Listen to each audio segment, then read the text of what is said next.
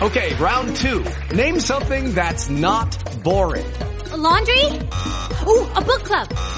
Computer solitaire, huh? Ah, sorry, we were looking for Chumba Casino. That's right. ChumbaCasino.com has over 100 casino style games. Join today and play for free for your chance to redeem some serious prizes. ChumbaCasino.com. No purchase necessary. Full prohibited by law. 18 plus terms and conditions apply. See website for details. With Lucky Land slots, you can get lucky just about anywhere. Dearly beloved, we are gathered here today to. Has anyone seen the bride and groom? Sorry, sorry, we're here. We were getting lucky in the limo and we lost track of time. No, Lucky Land Casino, with cash prizes that add up quicker than a guest registry. In that case, I pronounce you lucky. Play for free at LuckyLandSlots.com. Daily bonuses are waiting. No purchase necessary. Void where prohibited by law. 18 plus. Terms and conditions apply. See website for details.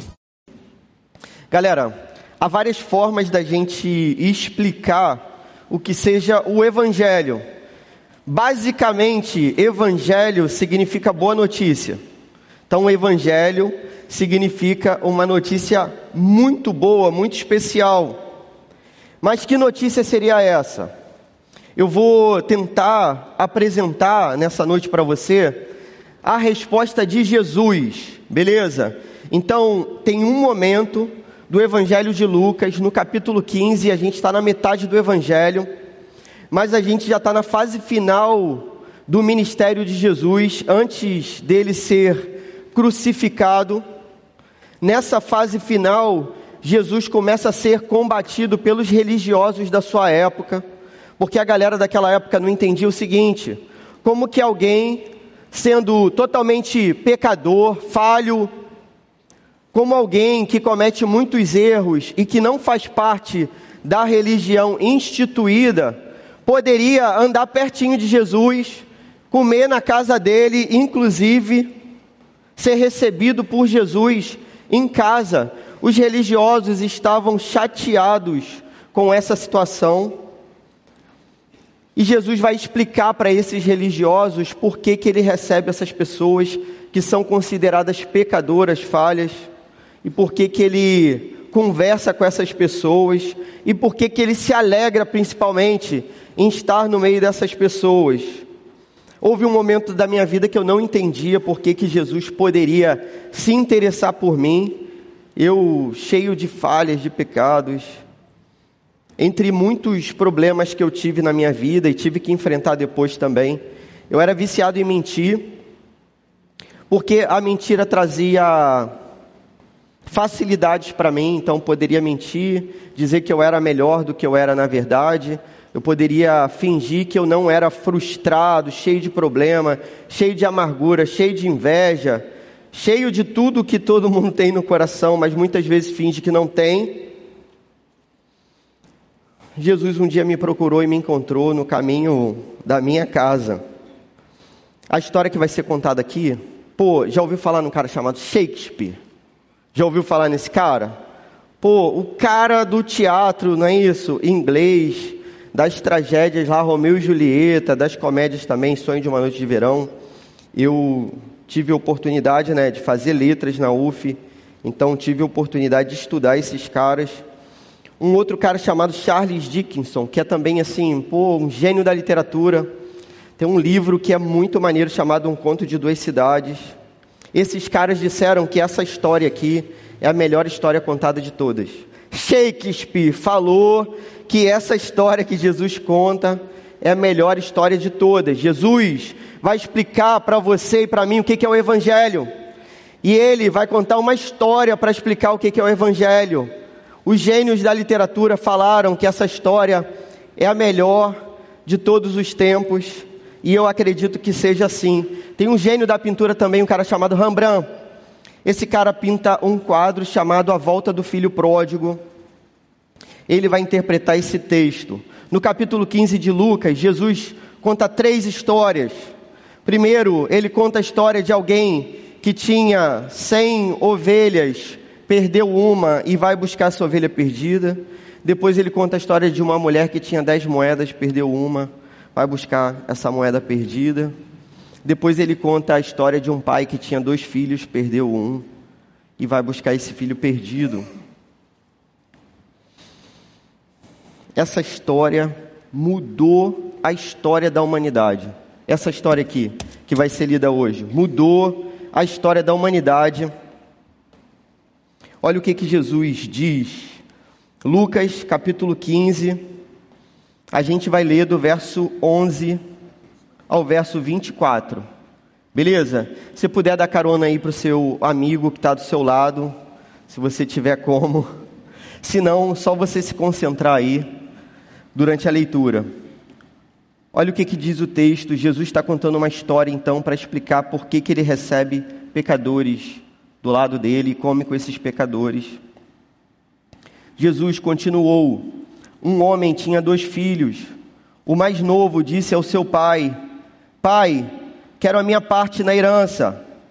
Assim ele repartiu sua propriedade entre eles.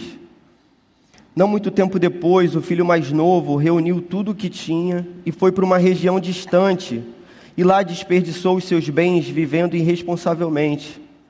Depois de ter gasto tudo, houve uma grande fome em toda aquela região e ele começou a passar necessidade. Por isso, foi empregar-se com um dos cidadãos daquela região que o mandou para o seu campo a fim de cuidar de porcos. Ele desejava encher o estômago com as vagens de alfarrobeira que os porcos comiam, mas ninguém lhe dava nada. Caindo em si, ele disse: Quantos empregados do meu pai têm muita comida de sobra? E eu aqui morrendo de fome.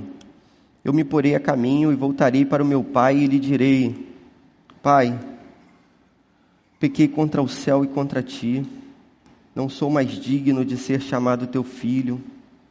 Trata-me como um dos teus empregados. A seguir, levantou-se e foi para o seu pai. Estando ainda longe, seu pai o viu e, cheio de compaixão, correu para o seu filho e o abraçou e o beijou. O filho lhe disse: Pai, pequei contra o céu e contra ti não sou mais digno de ser chamado teu filho. Mas o pai disse aos seus servos: Depressa, tragam a melhor roupa e vistam nele, coloquem um anel em seu dedo e calçados em seus pés. Tragam um novilho gordo e matem-no. Vamos fazer uma festa e alegrar-nos, pois este meu filho estava morto e voltou à vida, estava perdido e foi achado e começaram a festejar o seu regresso até aqui. Amém. Cara, o que, que Jesus quer contar com essa história? Era difícil para aquela galera entender por que, que Jesus recebia e comia com pecadores, né? Eu frequentei o bandejão da UF durante muito tempo, mais tempo do que eu gostaria. e aí, gastei os meus 70 centavos várias vezes, né? Parece que até hoje é 70 centavos. Não sei se é lenda, é verdade, né? Até hoje. É o bandejão mais barato do Brasil. Poxa, por isso a UF ainda é a melhor faculdade de todas. Não é isso? Quando eu comia no bandejão, o que, que rolava? Eu sentava do lado da, de qualquer um, né? Porque era bandejão, então aquela mesa gigantesca assim, você sentava onde tinha lugar para sentar. Às vezes você tentava formar um grupinho, mas nem sempre você conseguia. Era sempre melhor sentar do lado da galera que você gostava. Nesse tempo aqui, Jesus não sentava num bandejão. Jesus sentava à sua mesa e ele escolhia as pessoas que sentavam com ele. E era estranho que ele escolhesse pecadores para sentar do lado, pessoas que eram reconhecidamente falhas. Jesus nunca escolheu aqueles que se julgavam perfeitos, os perfeitinhos desse mundo, não sentavam do lado de Jesus, pelo contrário, nem queriam chegar perto dele. Diferente do bandejão, que você senta do lado de qualquer pessoa, nesse tempo sentar do lado de alguém é você demonstrar que você se interessa pela vida da pessoa e principalmente que aquela pessoa pode ter comunhão com você.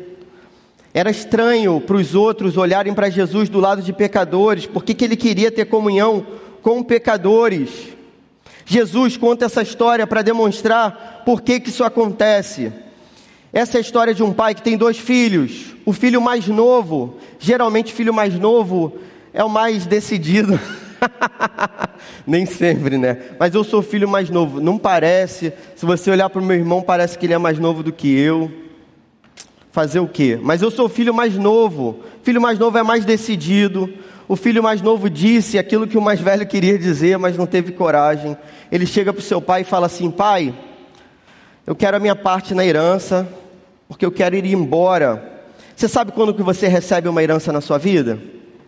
Você só pode receber uma herança se aquele que deixar a herança para você morrer. A fala desse filho para o pai é exatamente essa. É assim que Jesus gostaria que os ouvintes percebessem aquela mensagem. O filho pede para o pai morrer. Diz: Pai, a sua vida não me interessa mais. Eu não quero mais olhar para a tua cara. Me dá a minha parte na herança e eu vou para onde eu quiser. Eu quero viver longe de você, na verdade, para mim é melhor que você morra. Mas parece que você não morre nunca. Então eu vou para longe de você. Incrivelmente, o pai da história faz exatamente isso que o filho pede. Nesse mundo antigo, nenhum pai faria isso. Geralmente o filho levaria né, um telefone, um pescotapa, sabe aqueles campeonatos de tapa na cara? Você nunca viu esses vídeos, né? Só aparece para mim. A inteligência artificial faz isso comigo, não sei porquê. Aquele campeonato de tapa na cara, o cara passa um talco assim. Geralmente era isso que ia acontecer com o filho. Mas o pai aceita o filho mais novo pega a sua parte e vai para uma terra distante. O que ele quer, na verdade, é que o pai morra. Distante, ele vive uma vida dissoluta. Na parte que a gente não leu desse texto, e depois você vai ler se você quiser, o irmão mais velho vai lembrar que o filho gastou, mais novo, os seus bens com prostituição. Então, ele vive uma vida em que ele gasta os seus bens com prostitutas ele vive uma vida depravada, ele vive o sexo que não está na Bíblia, na forma que a Bíblia não recomenda. A Bíblia espera que você tenha o prazer sexual dentro do casamento e que você viva uma vida santa entre marido e mulher. Mas não foi isso que esse filho quis fazer e ele gastou todos os seus bens com prostituição. Até que no momento, ele tendo perdido tudo, ele vai cuidar de porcos. Para gente, os porcos já são nojentos, né? Chamar uma pessoa de porco é uma ofensa. De modo geral, tem uma outra expressão ruim, espírito de porco. Não tem essa expressão? Já foi chamado dessa maneira? Espero que não. Espero que não. Esse cara vai viver no meio de porcos, porque para ele e para essa cultura, esse é o pior grau que você pode chegar na sua vida. Cara, imagina uma vida bem ruim, destruída. Imagina o fundo do poço. O fundo do poço é isso, você viver no meio dos porcos, é o fundo do poço. Parece às vezes que a nossa vida tem que chegar no fundo do poço para que a gente possa sair desse poço, né? Tem um cara que vai dizer que diante de um precipício, o próximo passo é um passo para trás. Eu vivi exatamente isso que esse filho viveu, apesar de não ter me prostituído, apesar de ter apenas 15 anos de idade, eu vivi o fundo do poço na minha vida. Cara, eu olhei para a vida e não vi sentido nenhum. Achei que a vida fosse ser somente tragédia, engano. Eu pensei que a vida fosse ser aquele sentimento de sufocamento, sabe? Você já ficou sem ar alguma vez na sua vida? Eu pensei que a vida fosse ser isso sempre. eu tentando encontrar o caminho de casa, sem saber qual era a minha casa, quando a minha própria casa não tinha sentido nenhum para mim. No fundo do poço, desejando comer a comida dos porcos, esse homem tem um pensamento, que é o verso 17: caindo em si, ele disse: Quantos empregados de meu pai têm comida de sobra? Eu aqui morrendo de fome. Eu me porei a caminho de casa e voltarei para o meu pai, e lhe direi: Pai, pequei contra o céu e contra ti. Não sou mais digno de ser chamado teu filho, trata-me como um dos teus empregados. O que esse jovem pensa fazer é inaceitável para as pessoas que ouvem Jesus falando. É inaceitável. O lugar onde ele está é um lugar sem volta. Acabou a vida desse garoto, acabou. Não existe a possibilidade de voltar para casa. Ele tenta um subterfúgio, então, ele vai dizer assim: Ó, não sou digno de ser chamado filho, me trata como empregado. Quando o filho voltasse, o filho seria recebido no meio de um ritual chamado Pessasate. Sabe o que, que isso significa nesse mundo antigo? É o seguinte: quando um filho trai os seus pais, e resolve, sei lá por que, voltar para casa, ele vai ser espancado pelas pessoas do seu vilarejo, para que todos os outros filhos vejam que nenhum filho pode tratar um pai daquela maneira. As pessoas que ouvem Jesus contando essa história sabem que isso vai acontecer. O filho resolve voltar. E quando ele volta, achando que vai ser recebido como um dos empregados, isso seria uma misericórdia extrema do pai. Então, tipo assim, entenda, o filho pensou: vou voltar para casa, serei recebido não como filho, mas como empregado. As pessoas ouvindo esse texto sabem que ele não vai ser recebido como um filho, certamente, e muito menos como empregado. Ele vai ser recebido como um traidor que ele é. Ele traiu seu pai, ele gastou a metade dos bens do pai, ele quis que o pai morresse, ele viveu no meio da prostituição, agora ele estava no fundo do poço, ele está sujo, vivendo no meio de porcos, ele está sujo, ele parece já não ser a mesma pessoa. Ele é um estranho voltando para casa, quando ele for reconhecido, ele precisa sofrer as consequências dos seus atos. Isso para nós é justo. Eu que sou pai, eu entendo os pais desse tempo. Só que acontece algo inimaginável.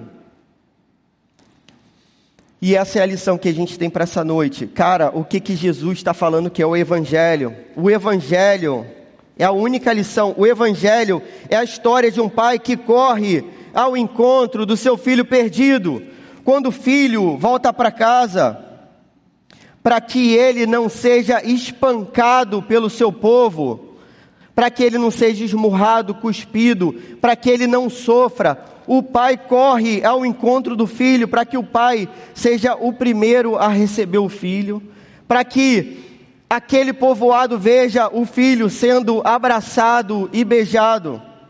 No mundo antigo, uma pessoa mais velha não corria. Cara, isso é muito louco. Isso é tão importante no mundo antigo. Uma pessoa mais velha não correr é uma humilhação tão grande que Aristóteles, o cara da filosofia, conhece Aristóteles? Aristóteles, na sua filosofia, na parte ética da sua filosofia, ele vai dizer que um homem idoso não pode correr em público, que é uma vergonha. Esse pai agora vai se humilhar no meio da sua comunidade. O pai não vai receber o filho com um tapa na cara. O pai não vai permitir que a comunidade espanque o seu filho. O pai corre na direção do filho e o abraça. Todos os árabes, lendo esse texto, sabem que esse pai para ter visto o filho de longe e reconhecido o filho diferente de longe, esse pai ficava dia e noite no portão da sua casa, ansioso, esperando seu filho voltar, para que na hora que ele voltasse, ele fosse protegido pelo abraço do seu pai. A história que Jesus está contando para a gente é essa. Nós somos o filho perdido. Nós somos o filho da história. Nós, com a nossa vida totalmente errada, cheia de falhas, cheio de pecados, fugindo de Deus, o Pai, é o nosso Deus que corre ao nosso encontro, ainda que isso seja uma humilhação. O Evangelho vai dizer que Jesus viu que o ser igual a Deus não era algo a que devia apegar-se, mas que ele vem como homem e se humilha na nossa forma. Mais do que isso, Jesus nasce há dois mil anos como um homem e ele foi o homem de dores. As pessoas viravam o rosto para que não olhassem para o sofrimento de Jesus. Tamanha era a sujeira do sofrimento de Jesus na cruz do Calvário. Você sabe o que é a crucificação? O condenado à morte tinha que pegar a sua cruz e carregar até o ponto da crucificação. Ele fazia isso sem roupa, nu, para que ele fosse envergonhado.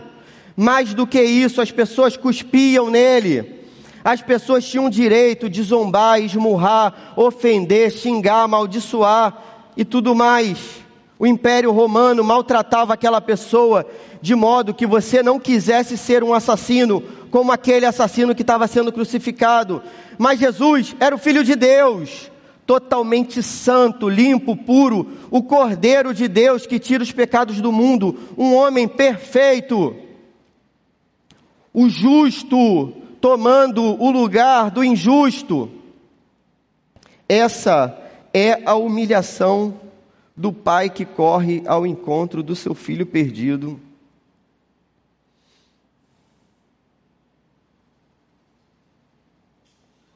O Evangelho é para aqueles que se reconhecem estando no fundo do poço, aqueles que estão com fome, aqueles que se sentem fracos e sobrecarregados.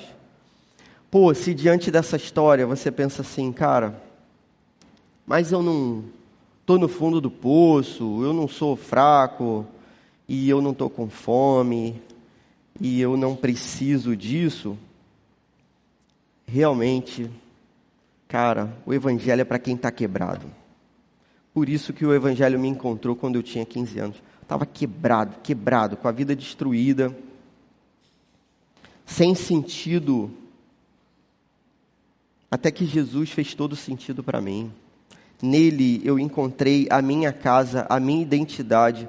O que o Evangelho te oferece é uma identidade nova.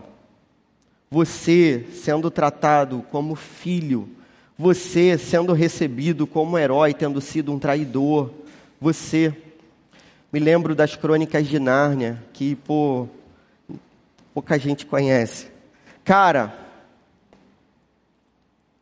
o Edmundo da história, lembra? Os irmãozinhos, pô, todos muito bonitinhos, e eles entram no guarda-roupa, e eles vão a Nárnia, e daqui a pouco eles estão lá, todos eles. Ninguém acreditava na menininha, mas depois eles chegam a Nárnia.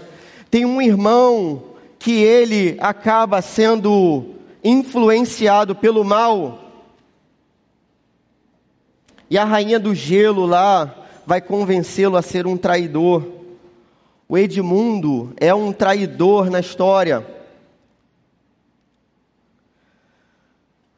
A gente olha para as crônicas de Nárnia e a gente quer ser o Pedro, a gente quer ser qualquer um que não seja o Edmundo, mas a gente esquece que quando aquela história foi escrita, o Edmundo éramos nós, o traidor éramos nós. O traidor era o C.S. Lewis, ele era o Edmundo, sempre foi.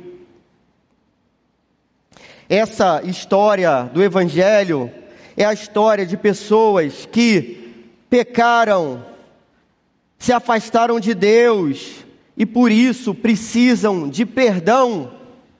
Onde não há pecado ou reconhecimento de pecado, não tem perdão. se você não se reconhece como pecador, como falho,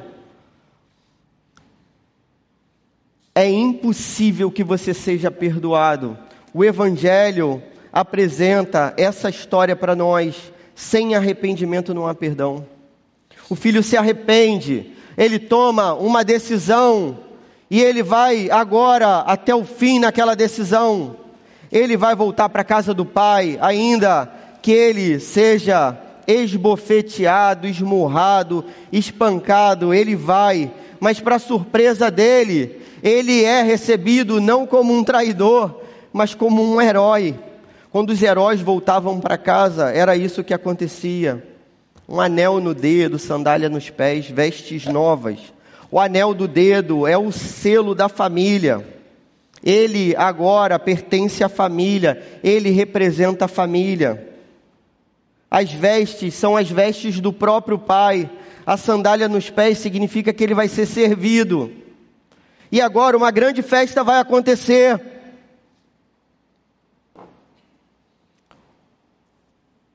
Essa festa vai acontecer na terra e no céu. Essa é a festa que acontece quando você recebe o Evangelho de Jesus. Essa é uma festa que acontece aqui, mas que dura no céu eternamente até o fim. Misteriosamente, o Deus que é apresentado na Bíblia é um Deus que se alegra em perdoar. Ele se alegra nisso ele se alegra em formar o time dele com pessoas que são fracas. Cara, imagina se você tivesse que escolher um exército para você. Imagine que você seja o técnico de uma seleção, de um time, sei lá. Quem que você vai chamar, convocar? Geralmente, né, aqueles que são os melhores. Jesus chama os piores para si porque sabe que esses que se reconhecem quebrados só podem ser consertados pelo evangelho dele. Aqueles que se veem mortos agora podem reviver. Aquele que não nascer de novo não pode ver o reino de Deus. Essa é a palavra de Jesus. Quem não nascer de novo não pode entrar e não pode ver o reino de Deus. Você precisa morrer para você mesmo para que você nasça para o Evangelho de Jesus. Essa é a lição desse texto. Que, que eu gostaria de convidar a você nessa noite? Que é a única aplicação. Esse texto não é simplesmente a resposta a uma pergunta que foi feita no início: por que, que Jesus recebe pecadores? Mas esse texto é um convite. Jesus chama pecadores para que se assentem com Ele. Eu me achava novinho, pô, o cara mais perfeitinho de todos, porque teoricamente eu era um bom filho, teoricamente, né, eu era um bom filho, fazia nada demais, tive uma vida totalmente assim pacata, apesar de eu ter estudado na UF, não fumei maconha, não fiz nada, não usei droga nenhuma, nem bebida alcoólica, eu não, não bebo nada. Ah, mas pô, você está falando aqui então que aqui a gente não bebe. Não, não estou falando isso não, falando de mim, beleza? Eu não bebi. Estou dizendo que eu era um filho certinho. Na visão de todo mundo, né? Mas por dentro, cara, o que tinha dentro de mim era inveja, era ódio Jesus diz que se você pensar em fazer o mal contra alguém, você já fez o mal contra aquela pessoa. Se você pensar em adulterar, você adulterou. Se você pensar em matar, você cometeu assassinato. Eu lembro, cara, que uma das piores coisas que eu me lembro, eu, por mais que eu já tenha confessado isso duzentas vezes, sempre me pesa esse pecado eu me lembro que a minha avó estava doente e eu amava a minha avó, mas eu amava muito mais a mim mesmo e era egoísta. Então, pô, minha avó tinha cuidado de mim e tal. E tinha uma festa na escola. Eu tinha, sei lá, 14 anos, sei lá. E aí eu queria ir para a festa, e para que eu fosse para a festa, minha avó, que estava doente, sofrendo, com dor, com câncer, ela não podia morrer. Porque se ela morresse, não tinha festa para mim. Então eu desejei que minha avó permanecesse viva com dor, com câncer, ainda que aquilo fosse o inferno para ela, para que eu pudesse ir numa festinha da escola, cara. Esse era o meu coração. Jesus me amou quando eu pensei isso sobre a minha avó, cara. É isso que o Evangelho diz. Ele me amou quando eu ainda era pecador. Cara, você entende? Depois eu me arrependi. Jesus não me amou somente quando eu me arrependi. Jesus me amou quando eu desejei que minha avó sofresse para que eu fosse numa porcaria de uma festa que tinha na minha escola. Receba a aplicação, receba hoje o abraço desse Pai amoroso e perdoador. Receba hoje o abraço desse Pai amoroso e perdoador. O Evangelho é essa boa notícia. Apesar de mim, eu fui abraçado por Jesus, sujo, no meio da minha sujeira, no meio dos meus pecados, no meio dos meus enganos, indigno, fraco, com fome, com sede, estrangeiro. Jesus me abraça e me dá uma casa. Jesus me abraça e coloca um anel no meu dedo e diz que eu pertenço à sua família agora. Jesus me abraça para que eu não sofra aquilo que seria justo que eu sofresse e recebesse na minha própria vida pelos pecados que eu cometi. Ele toma o meu lugar pela sua graça e pela sua misericórdia. Até quando você vai fugir desse Deus que é bom?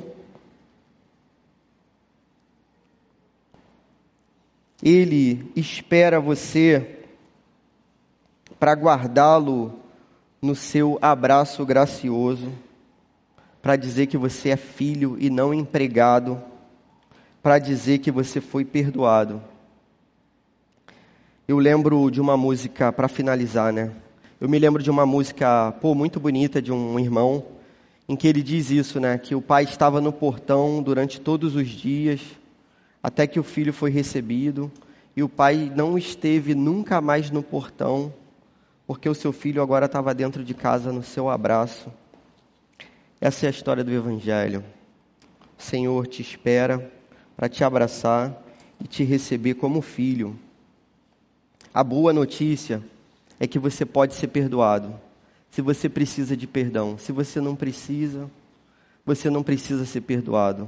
Mas se você precisa de perdão, você pode ser perdoado. Esse homem que escreveu essa música do pai no portão, ele escreve uma outra muito maneira. E ele diz assim: que ele sonhou que ele estava diante da porta do céu. E aí ele bateu naquela porta lá, como na música né, do Bob Dylan lá e Guns N' Roses e tal. Knock, knock, knock, now heaven's door. Hey, hey, hey, hey, hey. Não tem uma parte assim? Cara, batendo na porta do céu. E aí um anjo abre lá a porta e ele fala assim: pô, sou eu. O nome do cara é Stênio Márcios. Sou eu, Stênio Márcios. Aí o anjo fica assim: tipo, não te conheço. Não, pô, essa aqui é minha casa, cara. Tem que entrar aí. Eu sonhei com isso aqui. E, pô, certamente é minha casa. Eu tenho que entrar. Aí o anjo, peraí, vou procurar seu nome aqui nos registros. Aí pega um livro, tipo uma Bíblia, assim, grandão. Aí, ó, esse é o livro da sua vida vou ver aqui né, a sua vida, e começa a folhear o livro da vida lá do Stênio, e ver todos os erros que ele cometeu, e o anjo ficava olhando para a cara dele assim, tipo, pô, como assim? Isso aqui, né? E perguntava para ele, é verdade, é verdade? E ele dizia, é verdade, todas as vírgulas, eu cometi todos esses erros que estão aí nesse livro, certamente. O anjo diz para ele então, cara, eu li até a penúltima linha desse livro e tudo que você fez foi sujeira. Como é que você tem a ousadia de bater aqui nessa porta, a porta do céu? E ele vai dizer: Poxa, você disse que leu até a penúltima linha. O que está escrito na última linha? O anjo mostra para ele e diz assim: Olha, essa letra é a que eu mais reconheço. Ela é conhecida nos céus e na terra. É a letra do próprio rei. Está escrito na última linha, com cor de sangue, que o Estênio Márcios foi perdoado. E se o rei disse que você foi perdoado, essa é a sua casa. Você pode entrar. Irmãos, a minha vida foi essa. Erros e mais erros. Não sei te dizer porquê. O Senhor correu ao meu encontro, me encontrou.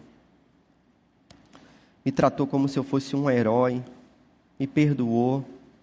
E disse que faria uma festa para mim. Uma parte eu recebi nessa terra, sou chamado de filho. Em breve eu receberei o restante da festa no céu. Você é convidado a entrar nesse reino hoje. Hoje. Coloque a sua vida diante de Jesus. Pense se você precisa ser perdoado.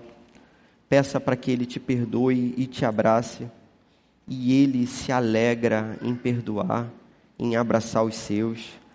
Se você sentiu seu coração tocado nessa noite, é porque você é filhinho e filhinha dele, certamente. Vamos orar? Senhor, teu evangelho é maravilhoso.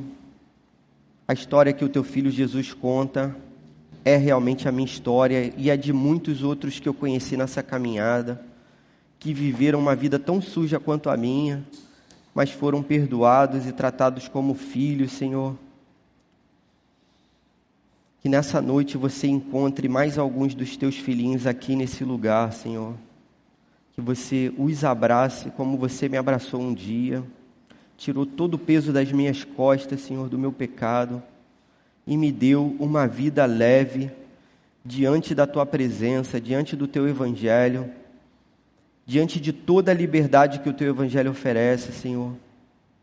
Que seja assim na vida dessa pessoa que você trouxe aqui nessa noite para falar o coração, que ela se coloque diante de você de todo o coração, que ela seja abraçada por essa família da fé aqui que é o gol, Senhor. Que seja assim, em nome de Jesus. Amém. Waiting on a tax return? Hopefully it ends up in your hands. Fraudulent tax returns due to identity theft increased by 30% in 2023. If you're in a bind this tax season, LifeLock can help. Our US-based restoration specialists are experts dedicated to helping solve your identity theft issues. And all LifeLock plans are backed by the Million Dollar Protection Package. So we'll reimburse you up to the limits of your plan if you lose money due to identity theft. Help protect your information this tax season with LifeLock. Save up to 25% your first year at LifeLock.com slash aware.